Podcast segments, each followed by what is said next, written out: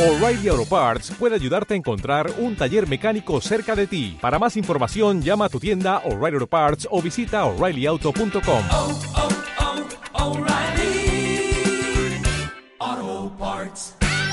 Revista 5W. Esto es un libro fantástico, es un libro que no hemos escrito, sabe yo, lo hemos hablado, pero en realidad es un libro escrito por Agus con nuestra, nuestra verborrea, ¿no? A mí me da mucha, mucho coraje le- leerme a mí mismo. Me he leído sobre todo las partes de él. Yo lo leí cuando lo edité, es decir, cuando Agus hizo el famoso, el fantástico trabajo de convertir nuestra especie de cataratas del Niágara. Pequeñas de historias. de tres días. Grandes explicaciones.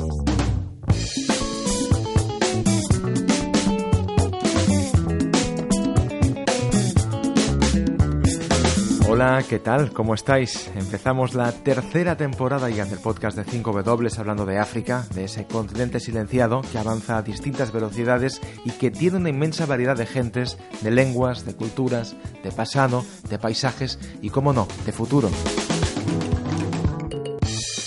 Who. ¿Quiénes son los protagonistas? Alfonso lo conocí cuando yo era un niño, porque yo eh, leía El País, era el, el periódico que se llevaba a casa, a veces La Vanguardia, pero sobre todo El País, y ahí yo recuerdo leer las primeras crónicas de, de Alfonso desde África y, y pensar que yo quería ser algo como él. De Alfonso yo lo que puedo decir es que quiere al oficio. Eh, no solo quiere al continente africano, en el sentido que ha viajado, se lo ha pateado y ha escrito desde allí, sino que esa manera de tratar lo que escribe con todo el respeto que merece un texto, porque lo merecen sus protagonistas, porque lo merece el lector, eh, a mí me parece una de las cosas más, eh, uno de los ejemplos más a seguir. Creo que esa manera de cuidar las cosas es un ejemplo de quien quiere dedicarse a esta profesión. Yo sospechaba que mi memoria era mala, pero Xavi me lo recordó. O sea, quedó en evidencia. eh, él es un periodista, en fin, que siempre defiende la verdad por encima de todo. Entonces aprovechó un semblante, la verdad, francamente afectuoso que hace en el libro, pero para decir que estaba equivocado. Yo pensaba que lo había conocido en Segovia y no era cierto. Nos conocimos en Madrid. No siempre pasa, ¿no? Hay escritores que te gustan y después les lees y cuando les ves en carne mortal a veces te defraudan, te desagradan porque les suele el aliento, o son muy mal hablados, o no te vienen a los ojos. Pero en el caso de Xavi yo creo que su presencia física había una especie de armonía entre su forma de ser periodista y su constitución. No voy a hablar de su belleza corporal porque no viene al caso, ¿no? Pero bueno, es un hecho también. Y creo que tiene algo eh, muy seductor. eh, desde el punto de vista de alguien que sigue apasionándose por las cosas, como se nota mucho cuando escribe de África, y creo que después lo transmite un poco a casi todo, ¿no? Esa especie como de curiosidad de niño que quiere ver y contar con palabras claras.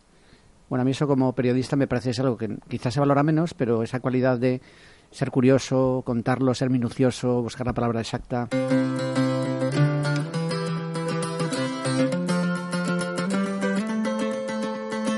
Hablamos de África Adentro, el libro de la colección Voces 5W que recoge la conversación entre los periodistas Xavier Decoa y Alfonso Armada. En el libro hablan de África, de sus revoluciones y de sus dictaduras, de literatura, de sus gentes, de cómo contar el continente. Después del libro, les hemos reunido de nuevo en una edición especial del podcast. Hoy escuchamos al Decoa y Armada. ¿Se puede contar el mundo con las 5 W? En el mundo pasan cosas increíbles. Ayúdanos a contarlas. Hazte socio de revista 5W. Me voy a agarrar a lo que decía eh, Kapuscinski, ya sé que es un tópico eh, acabar hablando siempre de Kapuscinski, pero esa frase de que África no existe a mí me parece que es muy acertada porque es así, una- hablar de África es muy complicado. Yo sí le añado esa apostilla de África no existe, pero sí existen los africanos. Por tanto, es una tierra, es un territorio eh, donde pasan cosas, donde hay eh, gente que a la que le ocurren cosas y merece eh, merece explicarse. Yo creo que esa sé que es muy general esta definición, pero al final es un, un sitio con calle, un sitio humano, un sitio transparente, digo, porque ocurren las mejores cosas que puede hacer el ser humano, pero también las peores. Así que me parece un lugar tremendamente interesante para perderse como periodista. Ya que esta emisora clandestina está en Barcelona, yo voy a aprovechar para citar a un autor de Barcelona, a Rovira, a quien leía también con devoción en la vanguardia hace muchos años, porque escribió uno de los libros que entronca con esta apreciación que hace Xavi, ¿no? El libro se titula Áfricas y ya desde el título del libro es una declaración de intenciones cargada de fundamento político y filosófico, ¿no? No hay una sola África, no hay muchas Áfricas. Es un título insuperable. Yo creo que sí, la verdad que decir menos, eh, decir más con menos es difícil, ¿no? Porque Áfricas ya es eso, toda una declaración de intenciones. Bueno, yo creo que África sobre todo es el paraíso de los estereotipos. Hay una viñeta que recuerdo siempre del roto en el país en que se veía a dos africanos trasladando en una parihuela a un cadáver. Y el, bueno, el pie, como siempre en el roto, era un auténtico puñetazo en, en la mandíbula. África solo existe cuando nos matamos. Porque de África, de una manera, y eso es culpa de los medios, eh, o aparece en las revistas de viajes como el paraíso de los safaris y de viajes exóticos y por otra parte está pues la África política, la África geográfica, la África de las catástrofes, en que únicamente aparece cuando el grado de horror es tan grande que la mala conciencia de los redactores jefes les queda un poco de sensibilidad de repente dedican espacio a África, ¿no? Y, eso también lo denunciaba Kaposinski. Si solo hablamos de un continente para ratificar un poco el estereotipo de que África es un continente sin esperanza, donde solo saben matarse, pues estás desenfocando la realidad. Parece como si en África la gente no hiciera el amor, no comerciara, no jugara al fútbol, no creara empresas, eh, no fuera creativa. Eh, es verdad que yo creo que las cosas negativas hay que explicarlas, porque una guerra, es, una sequía, una hambruna es terrible y necesita ser contado pero, pero creo que también esa otra parte, eh, yo no, no diría solo positiva, diría cotidiana, diría real, y esas, esos son pequeños triunfos cuando consigues eh, colarlos, ¿no? Pero fíjate la expresión, ¿eh? Meterle un gol, colarle un gol a tu jefe, ¿no? Porque además yo lo viví en carne propia. Eh, cuando era Jesús Teverio director del país, yo colé precisamente un grandísimo reportaje, una página entera casi, sobre el teatro en Mozambique. Yo sabía que cuando llegara a Madrid me iba a decir, vaya, vaya tocho más metido aquí con el Teatro Mozambique. A mí me parecía vital, porque esa, esa pieza hablaba precisamente de cómo después de la Guerra Civil Mozambique celebraba sus primeras elecciones democráticas y había una campaña en la que participaban 14 grupos de teatro con 14 que además se expresaban en 14 de las lenguas que se hablan en Mozambique, patrocinada por una ONG escandinava, y eso era una especie de proceso de, mm, de educación política de los mozambiqueños, primero, de cómo votar en unas elecciones, de lo que significa la democracia, de tener cuidado también con las minas antipersona y al mismo tiempo hacer una apelación a recibir a la gente que venía del exilio, volvían a casa y cómo recibirles. ¿no? Entonces me parecía una forma de contar algo que iba a cambiar en gran medida eh, la vida de los, de los mozambiqueños a través del teatro. Me parecía algo muy enriquecedor. Entonces, eh, pero lo terrible es que al final se ha percibido, pues eso, como algo que le cuelas un gol porque cuentas una historia del teatro Mozambique y también porque hay otro prejuicio, la sensación de que estos temas a la gente no le interesa. Y después te das cuenta cuando hablas con los lectores que estos temas les llegan muchísimo más, les conmueven porque eh, rompen precisamente ese estereotipo, ¿no? esa imagen de, de continente que solo sabe morir o matar. Quizá hay algo que, que ha cambiado y ahora estaba pensando cuando mientras escuchaba Alfonso, eh, claro, antes tú intentabas colar ese gol y si no entrabas, si fallabas, eh, se había perdido la oportunidad. Ahora no es tanto así. Yo es verdad que intento colar, colocar algunas cosas que se van de, esa, de ese discurso eh, habitual, pero por ejemplo recuerdo en Sudán del Sur el primer día de la independencia, o sea, el, día de la, de la, declaración de la independencia, al día siguiente justo Em, se jugó el primer partido de la selección. Era la selección de Sudán del Sur, por primera vez jugaba un partido de fútbol contra un equipo de Kenia. Y yo me fui allí, además se montó un jolgorio tremendo, además un, caos espectacular, porque habían los pastores no se habían enterado muy bien y habían llevado eh, los, los, ganados, de, los rebaños de, vacas con unos cuernos enormes por ahí, se, bueno, el tráfico colapsado, el estadio, ya os podéis imaginar, hasta arriba. Y yo eh, recuerdo escribirle al, al entonces eh, director de la, de la sección de deportes y, comentarle, oye, ¿por qué no explicamos esto? no Ha sido un... es histórico. Y me dijo que no, que no lo veía porque el lector de la vanguardia le importaba tres pepinos el, partido, probablemente sí, pero era más allá del, del, fútbol, ¿no? La historia. Y recuerdo que en aquella época estaba empezando una revista que se llama Revista Panenka y dije, pues voy a probar. Y publiqué el, el reportaje allí. Así que ahora yo sí que tengo esa sensación también. Y después hay otra enseñanza un poco colateral de Kapuscinski. Él, frustrado precisamente por los límites de espacio y la temática que le imponía la agencia polaca de noticias, la PAP, para la que trabajaba, encontró en los libros una vía para dar rienda suelta a su necesidad de contar las historias de forma más extensa. Pues ahora también están los libros en los que recopilas crónicas, pero también a veces publicas artículos más extensos que en el periódico no caben, con lo cual el libro siempre es una vía y la gente que ama África creo que además tiene una especial devoción por leer los libros. Es como si fuera una manera de viajar y el libro fuera una especie de alfombra mágica que te lleva más lejos. Y escribirlo. Yo la verdad ahora estoy justo escribiendo, estoy levantando todos los días muy temprano para escribir y siento un enormísimo placer de, de poder contar esas historias más amplias, quedarme ya en algún detalle, en alguna cosa que no expliqué en su momento y me parece un espacio tremendo para poder eh, ahondar en, en esas Áfricas.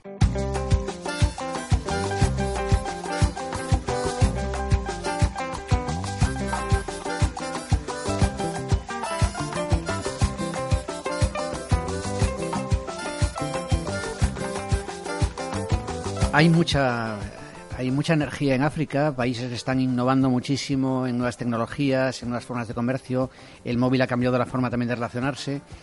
Bueno, después hay cuestiones geoestratégicas fundamentales con la, la invasión china, ¿no? Eh, es curioso porque Estados Unidos está como desapareciendo del escenario político mundial por razones de política interna y eso, eh, eh, la realidad y la política, pues eh, abjuran del vacío y lo está ocupando África por razones estratégicas, comerciales, eh, por materias primas y por su política además de relacionarse siempre con el poder constituido en cada país y eso le permite después, pues bueno, eh, construir autopistas, ferrocarriles, estadios y al mismo tiempo conseguir beneficios para sus empresas extractivas y también como para comerciar. Yo creo que la, la evolución de los países, de los continentes, no es, no es algo nunca lineal. Si nos fijamos en los años 70-80 en Asia, cuando se produce ese boom que podríamos asemejar a lo que está ocurriendo ahora en el continente, tenemos países que subieron muchísimo, pero otros no tanto. No tiene nada que ver eh, pues cómo ha subido China o, Japón o Tailandia. Yo creo que algo pasará similar en el continente o está pasando similar en el continente. Nada tiene que ver Ruanda, porque no parte del mismo punto de origen que lo que está ocurriendo, por ejemplo, en Somalia. Eh, si nos detenemos en Sudáfrica, es un país indiscutiblemente mejor que hace 30 años, cuando el régimen apartheid te obligaba a ser racista por ley. Eh, Ruanda, que viene de, de un genocidio tremendo, que Alfonso además conoce bien, eh, ahora es un país que, aunque no tiene libertades, está mejorando, está yendo hacia arriba.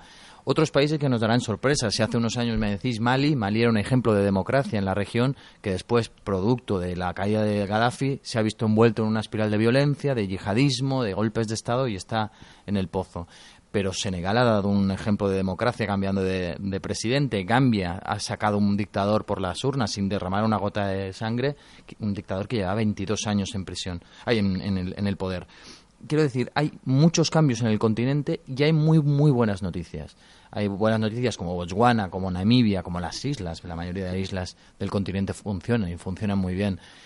Habrá algunas sorpresas y habrá algunos países que parece que ahora mismo están en el pozo que sobresaldrán y tirarán adelante para sorpresa de todos. Precisamente en el último número del Economist hay varios reportajes de África y en concreto una apuesta decidida lanzada por estudiosos como Stephen Smith para defender una Euroáfrica, es decir, una especie de, de, partenariado, de relación económica, eh, comercial, cultural, que planteando que la, la, la, zona de expansión y de enriquecimiento mutuo para Europa tiene que ser precisamente el Mediterráneo y con eso toda África. ¿no? Eh, plantean que la solución esta de la fortaleza de Europa, de levantar muros, no lleva a ninguna parte, es un camino sin retorno. Y el mismo crecimiento demográfico, las, pues, las potencialidades que tiene África son gigantescas. Entonces, hablar precisamente de esa especie de doble vía para venir y para ir y que permita un desarrollo de África con el apoyo europeo. Creo además eso le podría dar un poco nuevo sentido a esta Europa que está un poco envejecida, sin saber a dónde va, un poco perpleja en este mundo cambiante. Creo que si apostara de forma consciente por África, desde el punto de vista comercial, económico y cultural, sería una gran baza. Y después también dice una cosa muy interesante, como algunas ciudades como Barcelona, como Marsella, eh, Madrid está empezando, como Londres, cada vez tienen comunidades africanas más grandes. Ellos plantean que si el crecimiento demográfico sigue por ahí, al final la presencia africana en, en, España y en Europa va a ser muchísimo más grande y esto está creando también una nueva cultura gastronómica, nueva cultura musical que se, que se interrelaciona y que se retroalimenta. Y esos son cambios que se van a producir y van, van a cambiar nuestra forma de vida. Entonces creo que tenemos que integrar eso y verlo como algo positivo y no algo eh, atemorizador, aunque plantea dilemas gigantescos, pero por supuesto esa especie de relación entre Europa y África me parece fundamental. Se ha ido casi siempre hacia Asia y creo que la forma lógica, mirar al continente que tenemos ahí abajo y tratar de ver cómo podemos trabajar juntos. Creo que hay un potencial inmenso ahí. Yo tengo la sensación de que por culpa del miedo estamos perdiendo la oportunidad de nuestras vidas, probablemente. Es un despropósito que China, que prácticamente no tiene ningún lazo con un continente tan grande como África, esté cada vez más dentro de, un, de unas tierras africanas que tienen unos lazos y tienen relaciones y tienen una lengua similar con países europeos. A nosotros nos parecería una locura que, por ejemplo, China estuviera eh, teniendo esa apropiación o ese, esa eh, esos primeros pasos en, en, Latinoamérica, porque diríamos, bueno, ¿por qué no lo aprovechamos nosotros que tenemos y lo está ese teniendo idioma? además, porque también está entrando en América Latina. También está entrando, pero, pero lo veríamos como algo, pero, pero ¿en qué estamos pensando? Ahí hay muchísimas oportunidades, hay muchos lazos culturales, el idioma, podríamos aprovechar para crecer nosotros a caballo o por una relación de, de beneficio mutuo. En cambio, en África es como, bueno, mm, giramos la cara por miedo, por miedo a que lleguen, por miedo a que vengan, y China ha dicho, de acuerdo, señores, yo aunque no tenga ningún lazo cultural, ningún lazo idiomático, ya, ya me ocupo yo de hacer negocios con esas personas. Por eso digo que creo que es una oportunidad que estamos perdiendo. Y además China tiene una, un- un- una forma de gobierno, un capitalismo salvaje, con un régimen implacable de control sin derechos humanos, con lo cual que al final quien esté precisamente instalándose en África sea China, con un modo de desarrollo de capitalismo autoritario, puede al final sembrar las, las semillas de regímenes autoritarios que buscan sobre todo el beneficio y ninguna democracia. Con lo cual dices, la mala conciencia de Europa con el pasado colonial nos está impidiendo actuar y por la parte, como decía Xavi, el miedo que nos impide un poco ver las partes positivas de esta, de esta apertura. ¿no? Y esos problemas derivados de la falta de libertades nos afectarán, nos afectarán a Europa. Sin duda.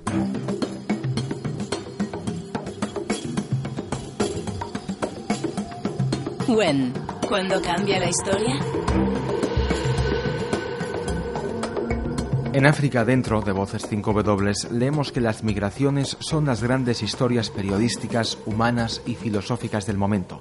A Xavier Decoa y Alfonso Armada les hemos preguntado justamente por las migraciones. A mí me interesó mucho ver que la cuestión migratoria, el fenómeno migratorio, normalmente nosotros lo vemos como algo en movimiento, esas personas que intentan llegar de alguna manera, pero una vez te metes allí y escuchas a la gente, te das cuenta que también tiene mucho que ver con la gente que no se mueve. Es, eh, tiene la migración mucho que ver con la madre que hace dos años que no sabe nada de su, de su hijo, que partió hace unos años y no sabe nada de ellos. Tiene mucho que ver con esas vidas suspendidas, esos hombres y mujeres que intentaron llegar pero no lo consiguieron por miedo a veces. O porque les secuestraron y se escaparon y ya no quieren volverlo a intentar porque llegaron al mar. Yo me he encontrado incluso a un chico que llegó al mar de Libia y le dio miedo.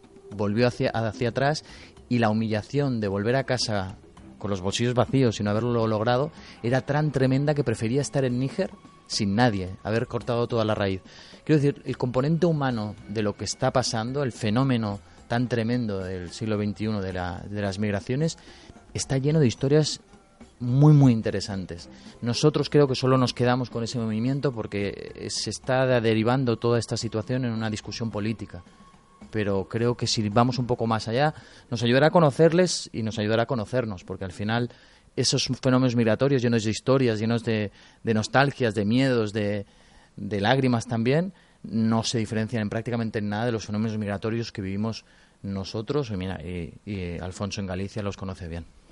Bueno, yo creo que la historia de la migración es la historia de la humanidad. Desde el primer hombre en movimiento, en busca de pastos, en busca de mejores tierras o de aguas. Y al final creo que nuestra mirada es una mirada demasiado miope, demasiado corta, ¿no? Porque, bueno, hablaba Xavi, bueno, yo soy gallego y, por supuesto, inmigración y Galicia son casi sinónimos, ¿no? Y en qué medida, pues, eh, Galicia exportó casi a sus, eh, a sus gentes más arriesgadas, más, eh, más valientes, con más iniciativa para intentar salir adelante cuando la propia tierra no les daba suficiente para vivir, pues al final generaron una nueva cultura en América y en, y en Europa, ¿no? Toda la historia de los grandes países es, la historia también de migraciones y movimientos. Estados Unidos parece mentira que al final, con el actual presidente, está olvidando que la riqueza precisamente de Estados Unidos es esa capacidad para fabricar americanos procedentes de todas las partes del mundo y eso convertirlo en riqueza y en potencial eh, en todo tipo de iniciativas. Y la historia del mundo es eso. Eh, ahora estamos así como con este miedo con crear nuevas fronteras, con miedo como agarrarte a lo tuyo cuando estamos todos de paso aquí, ¿no? Y es la gran historia que creo que se está contando, pero no del todo, ¿no? Estas historias de gente que deja su país para recorrer distancias gigantescas para abrirse camino, bueno, son historias de interés humano que entroncan con la odisea y entroncan con la propia naturaleza humana que siempre se busca, ¿no? Por eso creo que además como, eh, como forma de, de ser periodista, eh, lo que intentamos siempre es intentar que el lector se ponga en el lugar del otro. Entonces, bueno, es un ejercicio interesante siempre. Cuando uno reacciona de esta manera, así a veces tan visceral o tan atemorizada ante el otro, dice, ¿qué harías tú en tu lugar? ¿no? Porque eso ayuda un poco a, situarse. Si yo estuviera en Senegal o estuviera en Congo, o estuviera en Burkina Faso y tuviera estas circunstancias, ¿qué haría si pudiera? Pues bueno, evidentemente, seguramente, pues me iría a intentar mejorar mi propia condición.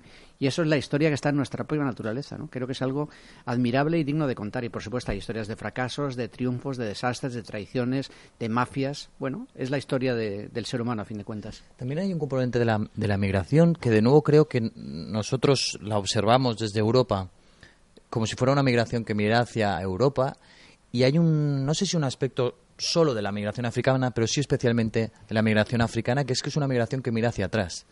Las raíces familiares en África, cuando digo familia hablo de familias extensas en las que entran también amigos, son tan realmente importantes y vehiculares en sus vidas y profundas que te encuentras que la mayoría de los africanos que intentan venir a Europa, que no son la mayoría porque la mayoría se mueven en África, pero los que quieren venir van motivados por un profundo sentimiento de amor, de amor hacia los suyos, de intentar mejorar no solo su vida, sino también la de toda su familia, de todo su poblado. Son gente que cuando llegan lo primero que intentan hacer es enviar dinero a los suyos, intentar mejorar la vida de los suyos. De hecho, las estadísticas ya lo muestran. La ayuda humanitaria ya es menos que las remesas que envían al año los migrantes. Es una migración, yo no sé si eso ha ocurrido siempre, en la que cuando alguien se va y consigue el éxito, comparte ese éxito. Pero además no muchas veces es, un, es una esperanza de llegar al sitio para quedarte para siempre, sino que es un quiero llegar a Europa, quiero tener éxito, conseguir un trabajo, conseguir salir adelante para regresar.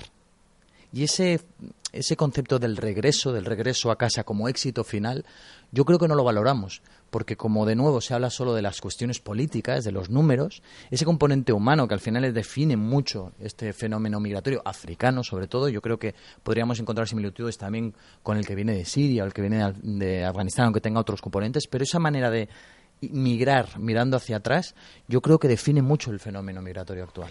Y por otra parte, creo que es el gran desafío existencial, filosófico, político, moral de Europa. Si al final triunfan estas iniciativas políticas basadas en el miedo, en, en la negación del otro, en levantar fronteras, que están sacando a relucir, pues bueno, eh, discursos que parecen entroncar con los años 20 y 30 y además están siendo apoyados por una parte de la población que se siente perdida ante la globalización y la dificultad de tener trabajos decentes y además buscas chivos expiatorios precisamente en el que llega de fuera porque va a robarte parte de tu, de tu futuro creo que ahí bueno podemos definir precisamente nuestro propio futuro como europeos. ¿no? Si al final triunfan estos movimientos políticos reaccionarios que entroncan con, lo peor de, la historia europea y de la historia del ser humano, ahí creo que podemos fracasar como, como civilización.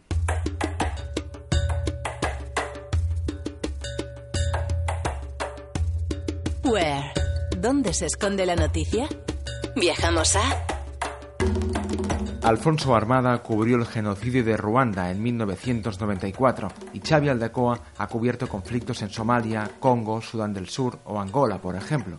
Nuestros dos invitados de hoy nos cuentan cómo la historia del abuso de África va ligada a nuestro propio desarrollo.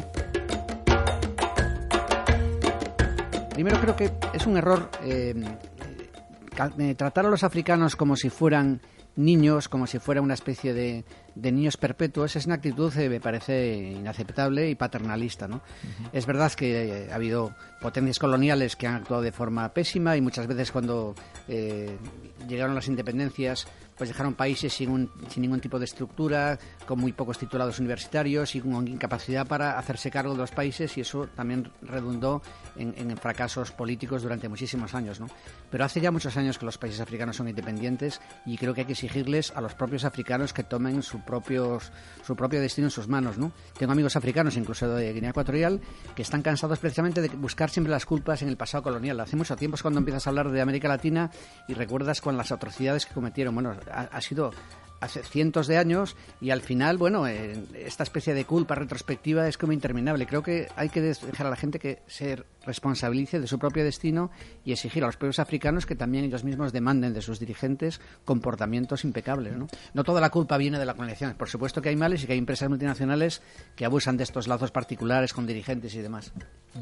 Yo, estando de acuerdo con eso, eh, creo que sí es importante subrayar que si- ha habido una tendencia histórica en, el continente africano en intentar que las personas que estén al otro lado sean aquellas más fáciles con los que hacer negocios. Cuando en Congo sale Lubumba y, y dice que quiere que los, la gran riqueza del Congo sea para los congoleños, que se quiten esas cadenas que les atan a los intereses internacionales, lo que ocurre es que la CIA y Bélgica lo entregan a, sus peo- a su peor enemigo y lo matan. Cuando Sankara en Burkina Faso eh, dice prácticamente lo mismo, que ya se acabó del yugo de la, de la colonia, al poco tiempo lo matan.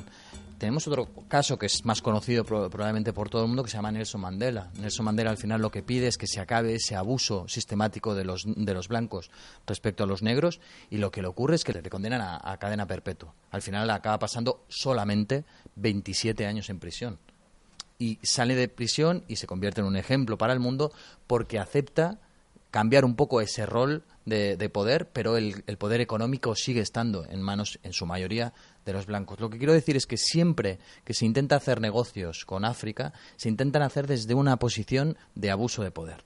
Y eso sigue perpetuándose. En Nigeria los mayores corruptores, es, lógicamente, son los políticos eh, nigerianos que aceptan entrar en ese juego, pero en el otro lado de la mesa tenemos a compañías como Shell, que saben que están pagando para tener derechos de extracción de, pozos petroleros y están pagando, y eso han salido eh, cables de Wikileaks, en los que ellos sabían perfectamente que están dando millones y millones y millones al otro lado y sabían que ninguno de ese, nada de ese dinero iba a las arcas públicas, sino se repartía entre la gente.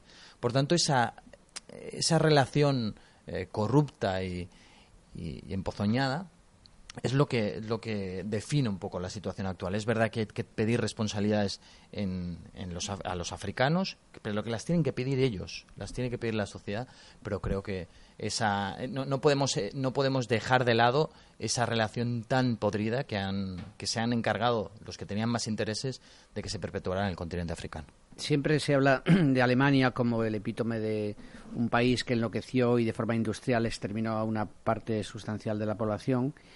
Eh, pero bueno, en Ruanda también con sistemas mucho más eh, rudimentarios, casi siempre con machetes, bueno, también con bombas y con bayonetas y con disparos, pues mataron en 100 días a cerca de 800.000 personas. ¿no?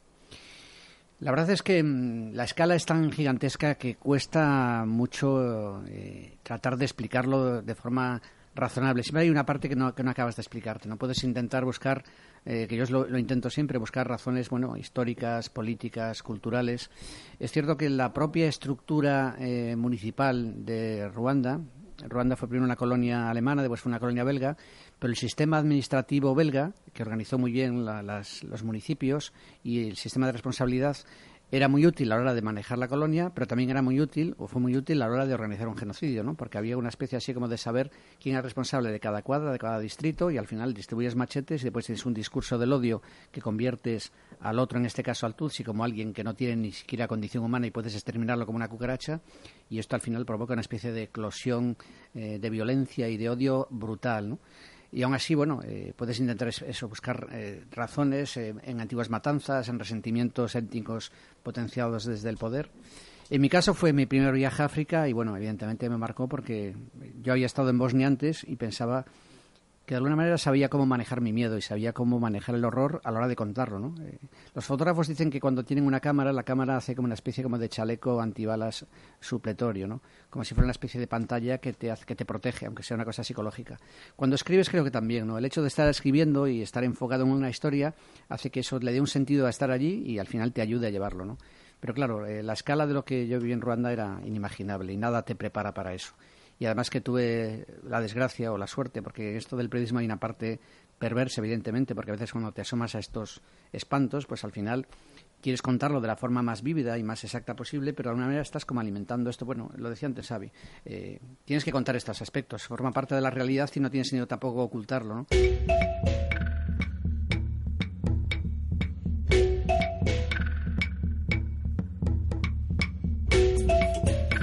Why? Para entender lo que pasa en el mundo. Pero en mi caso eh, me encontré con una matanza al día siguiente de llegar a, a Ruanda, ¿no? Y además en unas circunstancias que no sé si recuerdo, creo que cuento en el libro la, historia de algo que me ha marcado para siempre y va a seguir acompañándome hasta el último día, ¿no?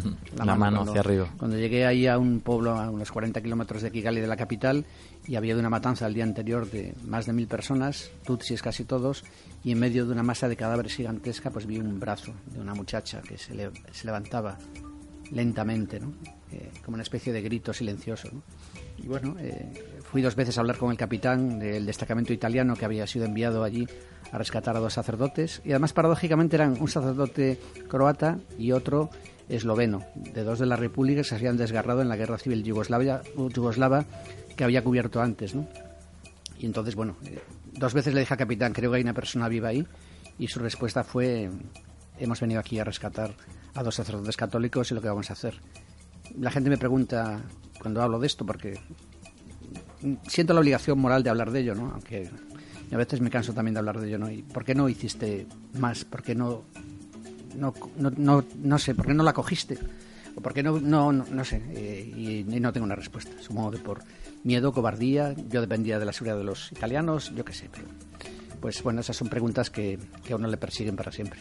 Yo la verdad que podría, podría decir varios, varios lugares, no, no solo negativos. Esas, esas Áfricas que avanzan, que son diferentes, también me han marcado. Y quizá otra que no tiene nada que ver con, con la guerra, pero a mí sí me marcó profundamente también por una cuestión eh, familiar. Yo acababa de tener, eh, pocos meses antes, mi primera, mi primera hija y fui a cubrir la, la crisis de ébola, la epidemia de ébola más bestia de la historia. Y yo recuerdo en, en ese, esos días de Sierra Leona el ver el caos. Además, justo coincidí con Agus Morales unos días en eh, Mabela Town, uno de los eh, de los barrios de chabolas más tremendos del mundo, y, ver en todo ese mar de chabolas una pobreza absoluta en la que teóricamente había una, una política de no tocarse.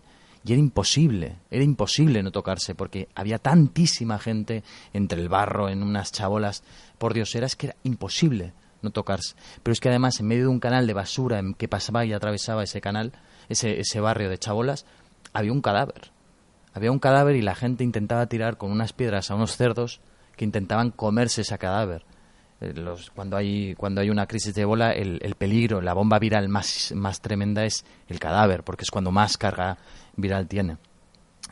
Notar ese caos, ver ese caos y cómo esa gente intentaba luchar a la desesperada. Desde aquí, a lo mejor desde Europa lo veíamos como un intento de ayudarles, porque parecía que esos trajes de plástico que parecían de astronauta eh, siempre había un blanco de, debajo y que les estaba intentando ayudar. Pero fue una lucha titánica y heroica de muchísimos africanos, en este caso sierraleoneses de Guinea y de Liberia, que se quedaron, que podían irse. Los que se quedaron a luchar y a, pelear contra la epidemia del ébola eran médicos, eran enfermeros, toda esa gente tenía capacidad para coger y comprarse un billete e irse a otro sitio. Hasta que pasara todo. Y se quedaron y muchos murieron.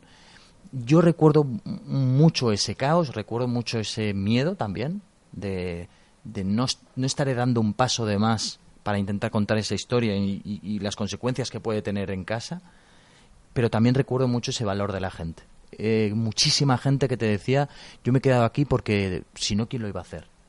Y ese valor, ese, ese heroicismo también creo que define mucho el continente africano, más allá de, del horror, más allá de, la muerte. Yo, en mi caso se superpone la historia tremenda de Ruanda con la historia de Mozambique. Mozambique yo asistí a las primeras elecciones democráticas del país eh, y bueno, recuerdo esa mañana en Iñambane, una playa al norte de, Maputo, eh, la gente se levantó tempranísimo, no había amanecido todavía, y la gente estaba, los hombres con sus camisas más blancas, resplandecientes, las mujeres con sus capulanas, haciendo colas gigantescas debajo de los casueiros, el árbol de los anacardos, para votar. Y votaban con una fe en la democracia admirable. A mí me cuesta mucho eh, no convertir a África. Bueno, eh, es difícil cuando te preguntan qué pasa con África, ¿no? La intensidad de las emociones que vives allí, la relación quizás tan tremenda que tienen con la vida y con la muerte, cómo conviven de forma tan cotidiana, su sensación del tiempo, cómo tienen esa, cómo, el estrés parece, bueno, en las sociedades africanas empieza a haber estrés, ¿no? Pero esta relación con el tiempo, con la hospitalidad, con el otro, todo es una carga tan excesiva, tanto en el aspecto positivo, tanto en el culto a la muerte en algunos casos como el culto a la vida, que quizás en pocos lugares del mundo eso lo vives de forma tan intensa, ¿no? Aparte la propia belleza del, lugar o el olor tan fuerte, por ejemplo, de la tierra después de la lluvia, que es verdad que hay paisajes maravillosos en el mundo y hay historias que contar, pero en África no sabes lo que pasa, pero es algo extraño, ¿no? Esa especie de potencia de las emociones humanas, de las historias políticas, de la propia historia del continente, es algo que te atrae de forma irresistible. Yo antes decía que era un continente humano y quizá me refería a algo así. Esa sensación de que la red social allí no tiene nada que ver con algo digital. La red social es una red humana, en la que tú llegas a un sitio y la gente cuenta contigo. Se te pone por delante del tiempo. Y eso que parece tan fácil uh, es cada vez más difícil. Que cuando llegas a un sitio la gente se preocupe por preguntarte quién eres, de dónde vienes y le interesa saber la respuesta. Y además le interesa contarte la suya. Y esa sensación de que cualquier conversación eh, trivial es algo importante para la otra persona, es algo tremendamente valioso. Y a mí es una de las cosas que más me, me impresionan del continente africano, el, poder tener conversaciones que sabes que no van a llevar no, a, a, una amistad probablemente, simplemente van a ser un momento de conversación y el otro la valora como la máxima conversación que tendrá. Sin caer en la nostalgia ni convertir la infancia en el paraíso, mi primera impresión de África cuando llegué fue que el color de la tierra tan rojo me recordaba a la tierra de la casa de mi abuela en Coya, en Vigo. Y de alguna manera es como si, y eso, sin, sin, sin hacer la especie como de canto al pasado como un momento mágico cuando todos éramos más buenos, pero es como si África me recordara algunos aspectos de una España en la que estábamos menos mediatizados, sin que el contacto humano era menos previsible, había menos miedo al otro, hay un contacto mucho más afectuoso, ¿no? Y esto creo que lo hemos perdido, ¿no? Con esta vida tan enloquecida que llevamos, ¿no? Hay más desconfianza, más miedo, menos contacto físico, nos hemos quizá hecho más europeos y hemos perdido parte de nuestras raíces africanas. Bueno, mi, mi abuela me, me decía cuando venía del País Vasco en tren a Barcelona o de Santander, que era imposible estar en ese viaje del tren y no acabar compartiendo la comida, eh, los bocadillos, Todo. la tortilla con el de al lado, con el que conversabas, te explicabas la vida y sabías que cuando acabara ese viaje probablemente ya no lo volverías a ver nunca. Y eso poco a poco se ha, se ha perdido. Nosotros cuando viajamos ahora en el, yo el primero, viajamos en AVE de Barcelona a Madrid, prácticamente no hablas en absoluto con el de al lado, le saludas al llegar con mucho y ya está. Y al final. La misma pantalla del móvil, que es un, un, artefacto fantástico que te permite conectarte con el mundo, se ha convertido en una especie como de, de, escudo protector que te impide mirar a los ojos del otro, que te miren, te establecer contacto físico, leer libros, abrirte. De repente el móvil es una especie como de pantallas con las que impides el contacto material, físico con el otro. Pero eso ocurre allí también, ¿eh? Porque sí, sí, yo recuerdo que los primeros viajes en África, lógicamente yo iba sin móvil y, y cuando yo entraba en un bar o me detenía en algún sitio a comer, a tomar algo, era imposible que acabara ese, ese momento sin estar hablando con alguien al final, porque la gente se acerca.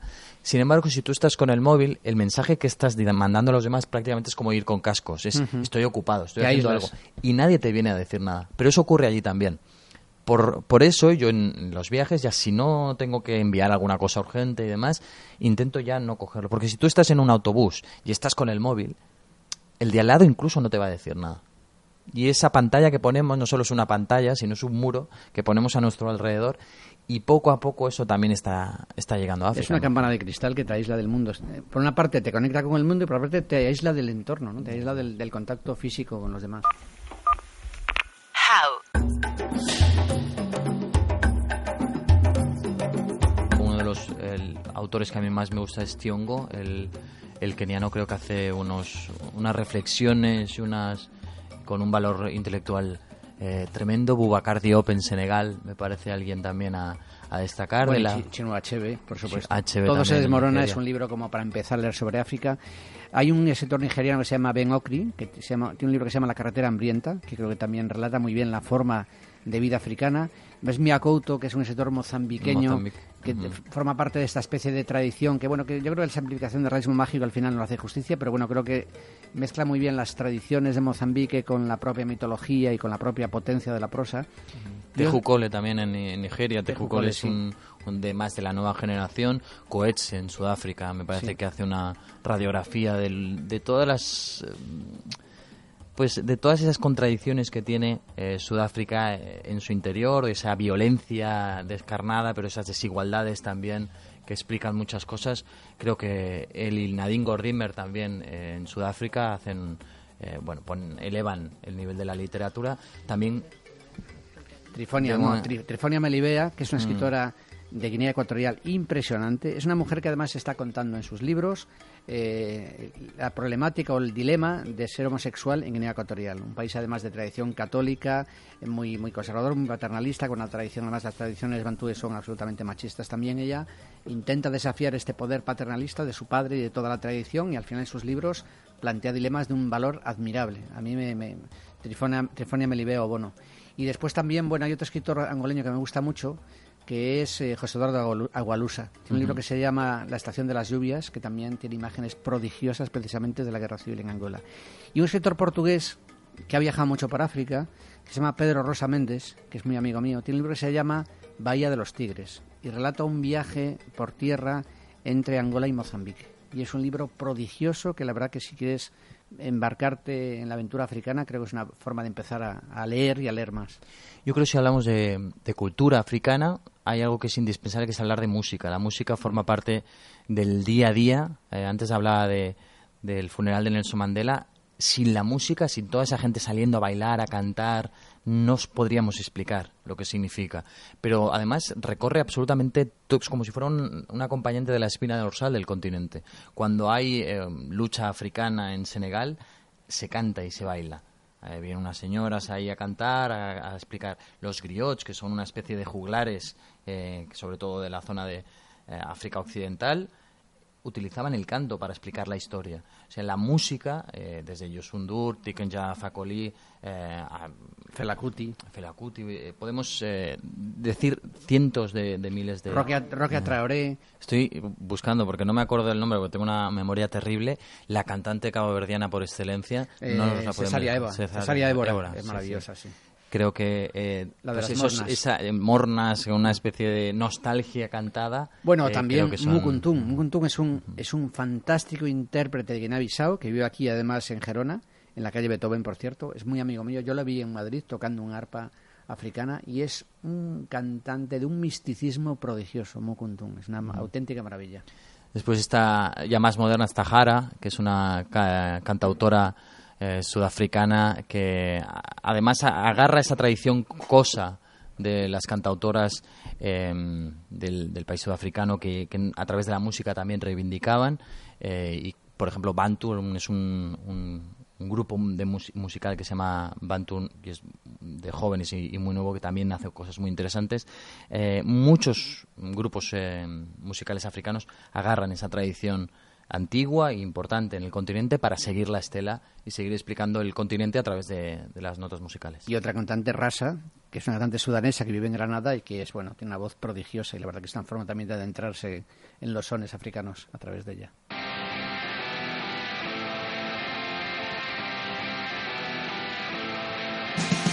Aldecoa y Armada, un lujo. Hoy les hemos reunido de nuevo después de leer su conversación en el número de voces 5W titulado África Adentro. Si os interesa África, recordad que ya tenemos unos cuantos podcasts sobre el continente. Podéis recuperar los podcasts sobre Sudáfrica, las guerras olvidadas en la República Centroafricana y en Sudán del Sur, la malaria y el Congo. Volvemos el mes que viene con más W.